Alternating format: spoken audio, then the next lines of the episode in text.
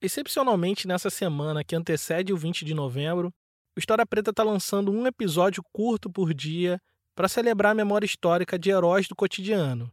E isso só é possível graças à generosidade de nossos apoiadores. Se você gosta do nosso podcast e acha que o nosso conteúdo é relevante, considere nos apoiar em apoia.se barra História Preta.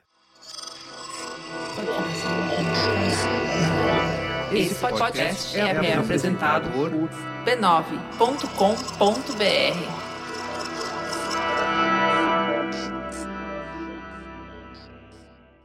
Era 1880 quando uma mulher negra, descrita como parda, de 25 anos, com falta dos dentes da frente, foi capturada por acusação de ser uma escravizada fugida. Ela tinha passado os últimos dois anos de sua vida morando em diferentes cidades da região do Vale do Paraíba e também na corte, na capital do império.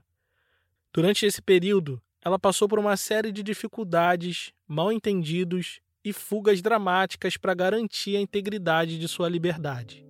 Mas ela escondia um segredo que poderia arruinar a sua vida definitivamente.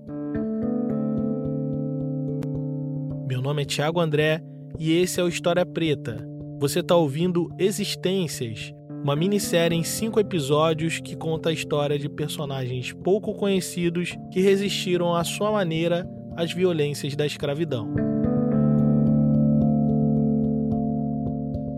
Episódio 5 Ovídia e Benedita Benedita Maria da Ilha era uma mulher livre que certo dia caiu por engano numa trama criminosa que pretendia vender ela como se fosse uma escrava. Alguns homens armaram uma emboscada e a capturaram como se fosse uma escravizada fugida. Mas antes que a tragédia se concretizasse, o poder público interviu ao seu favor e aquela trama maquiavélica se tornou o caso de polícia mais intrigante daquela década. Quem descobriu tudo foi um delegado de polícia chamado Braulio, que num passado recente tinha sido patrão de Benedita. Revoltado com a situação, ele tomou as previdências cabíveis para que seus captores pagassem muito caro pelo crime cometido. Por sua vez, Fernando Moraes, o captor, apresentou provas de que Benedita não era quem dizia ser. Segundo ele, na verdade o nome dela era Ovídia, uma mulher escravizada de 25 anos que há pelo menos dois era sua propriedade por direito. Fazia tempo que estava fugida e agora ele tinha finalmente recuperado. Diante dessa declaração, algumas perguntas ficaram no ar. Afinal de contas, quem é essa mulher descrita como parda, de 25 anos, com falta dos dentes da frente?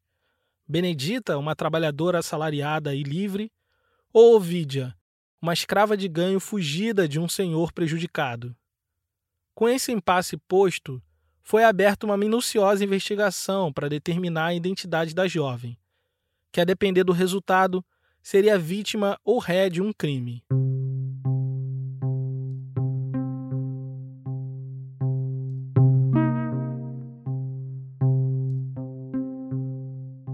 A investigação começou pelo básico: ouvir testemunhas do caso e comparar as histórias em busca de inconsistências e paralelos que pudessem permitir remontar a história daquela mulher infeliz. O primeiro depoimento foi o da própria Benedita, que relatou que tudo começou quando ela decidiu seguir um caixeiro que dizia saber onde estava o capitão Fernando Moraes, um homem que devia dinheiro para ela. Ele era dono de uma casa de comissão de escravos e aluguéis, que era como se fosse uma agência que alugava pessoas escravizadas para tarefas específicas, mas também pessoas livres dispostas a trabalhar por parte do salário. Ela tinha trabalhado para ele por alguns meses, mas sempre que ia receber o seu pagamento, Fernando dizia que estava juntando para dar tudo de uma vez numa grande bolada. Depois de um tempo, o sujeito sumiu do mapa, sem pagar o dinheiro que devia a Benedita. Daí chegou esse cara, o tal caixeiro, dizendo que sabia onde Fernando estava e que ela poderia cobrar finalmente os seus pagamentos devidos. Ela correu seguindo o tal caixeiro, mas quando chegou no local indicado, percebeu que tinha caído numa armadilha. Segundo ela, logo assim que chegou, Fernando perguntou seu nome e ela prontamente respondeu: Benedita Maria Albina da Ilha. O capitão Fernando, insatisfeito com a resposta, disse: Esse nome é muito antigo. A partir de agora, seu nome será Ovídia. E ela insistiu, dizendo que seu nome não era Ovídia, era Benedita. Diante da recusa da moça em mudar de nome, ele trancou ela na dispensa da casa durante um dia inteiro e, na calada da noite, arrastou Benedita até um depósito e vendeu ela para um comerciante de escravos que estava com um comboio pronto para negociar as almas no Vale do Paraíba. Naquela rua escura do centro do Rio, seu destino foi selado. O comboio de escravizados que Benedita agora fazia parte saiu da corte para Barra Mansa, de Barra Mansa para Cachoeira, de Cachoeira para Taubaté. Benedita convenceu ao capataz, sujeito responsável por tomar conta das mercadorias, que ela na verdade era uma mulher livre que tinha sido enganada, que estava passando por uma terrível injustiça. O moço, que também era negro, se compadeceu de sua dor e concedeu a ela algumas liberdades.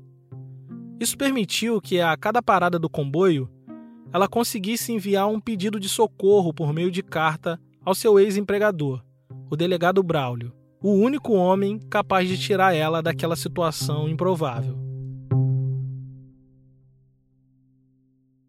Braulio era uma das principais testemunhas a favor da moça. E foi por causa dele que Benedita foi salva antes de ser vendida como escravizada. E agora ele entrava na sala para dar o seu depoimento. Para ele, essa história começou um ano antes dela ser capturada. Certo dia, ele foi chamado na estação de trem de Cachoeira para resolver um conflito e lá se deparou com uma jovem que tinha sido detida pelo chefe da estação. Ela estava com um bilhete da estação de Boa Vista, mas desembarcou na estação de Cachoeira isso seria só um caso absolutamente comum de confusão se a viajante não fosse uma mulher negra, de mais ou menos 24 anos, com falta dos dentes da frente. Apesar de estar bem vestida, portando bilhete e dinheiro, sua aparência apresentava inconsistências com a realidade esperada. E para desfazer esse contratempo, a moça teria que apresentar ou um passaporte, papéis de liberdade ou proteção de pessoas livres bem-nascidas. Aqueles eram anos difíceis para o escravismo. O movimento abolicionista avançava promovendo fugas e usava as estações de trem como parte de sua logística de liberdade. Portanto, qualquer pessoa negra que, além da cor da pele, trouxesse marcas da escravidão teria que comprovar sua liberdade para que pudesse seguir viagem livremente. Cicatrizes pelo corpo, amputações ou falta de dentes eram alguns dos vestígios que a violência da escravidão deixava num corpo negro como o de Benedita. E por isso, o chefe da estação desconfiou que talvez ela fosse uma escrava fugida. Mas ela afirmava categoricamente ser uma mulher livre. Quando o delegado chegou, ela disse para ele seu nome, o lugar de nascimento, o nome dos seus pais e outras informações detalhadas sem vacilar nenhum instante. Tudo parecia muito verdadeiro, mas o Braulio, delegado, precisava cumprir alguns protocolos antes de libertar a moça. Foi então que ele enviou cartas para as autoridades de São João do Príncipe, município de origem da moça, a fim de confirmar as informações passadas por ela. Durante os dois meses de espera pela resposta, Benedita ficou trabalhando para o delegado em troca de salário. Em paralelo, Braulio verificava todos os dias os jornais em busca de anúncios de fuga de escravizados com características da Benedita. Mas até então não tinha encontrado nada. Semanas depois, chegou o documento de São João do Príncipe confirmando que existia naquela localidade uma Benedita Maria Albina da Ilha, filha de Manuel e Sabina da Ilha, parda de mais ou menos 25 anos. Assim, suas investigações levaram à conclusão de que ela era quem dizia ser, uma mulher livre, filha de pais livres e natural de São João do Príncipe.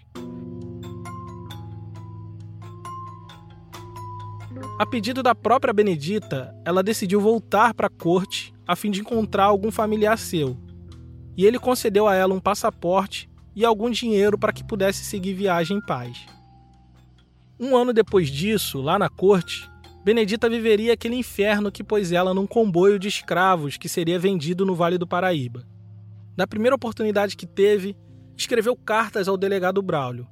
Ele já tinha testado sua liberdade uma vez e agora poderia fazer isso de novo.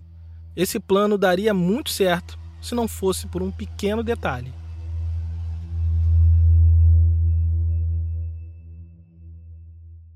Capitão Fernando, o suposto senhor de Benedita, chegou para depor na condição de réu. Ao que tudo indicava, ele tinha sequestrado uma mulher livre e tentou vender ela ilegalmente como escravizada. O crime previa reclusão e uma multa significativa, mas ele se declarava inocente. Na sua versão da história, ele tinha comprado a mulher em 1878 e seu nome verdadeiro era Ovidia. E para testar o que dizia, ele apresentou a escritura de compra que descrevia ela como preta, 17 anos, crioula, solteira e de serviço doméstico. No caso dele, essa história começou dois anos antes do fatídico dia do caso em questão. Depois de comprar Benedita, ele pôs a moça para aluguel e ela trabalhou em diversas casas de gente importante da cidade. Era tranquila, obediente, mas do dia para a noite ela começou a fugir. Em sua primeira fuga, ela ficou desaparecida por seis meses e foi localizada numa outra agência de alugar criados. Na fuga mais recente, ela tinha sido alugada a um oficial da Marinha, mas antes de começar o serviço, desapareceu. Foi encontrada por um caixeiro enquanto prestava serviços numa outra agência de alugar criados. Depois de recuperada, Capitão Fernando decidiu que a melhor coisa a ser feita era vender ela para o tal comboio que iria para o Vale do Paraíba. O relato de Benedita, complementado pelo depoimento do delegado Braulio, deixava as alegações dele muito fragilizadas. Naquele estado de coisas, muito provavelmente, a jovem Benedita teria sua liberdade devolvida em bem pouco tempo. Mas uma última peça desse quebra-cabeças traria uma reviravolta curiosa para o caso. Fazendo uma investigação mais detalhada da terra natal de Benedita, as autoridades acabaram encontrando uma outra Benedita, descrita como parda, 26 anos, solteira, filha de Manuel da Ilha e Albina da Ilha. A Benedita recém-encontrada disse que conhecia Ovídia, pois elas tinham sido criadas juntas, morado na mesma casa de um tal de José de Medeiros, padrinho dela e proprietário de alguns escravos, dentre eles a mãe de Ovídia. Isso jogava luz sobre a verdadeira identidade da mulher que até agora nós chamamos de Benedita. Seu nome verdadeiro realmente era Ovídia, e ela era uma mulher escravizada que se apropriou da identidade de uma mulher livre. Mas essa história ainda tem mais uma camada de tragédia. Além da idade, cor da pele e cidade natal, Benedita e Ovídia tinham mais uma coisa em comum. Elas eram filhas do mesmo pai.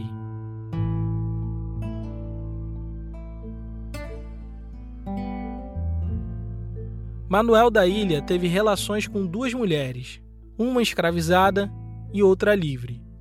E as duas geraram menininhas muito parecidas. Benedita e Ovídia, apesar de irmãs, criadas juntas sob o teto de um senhor de escravos, eram socialmente diferentes.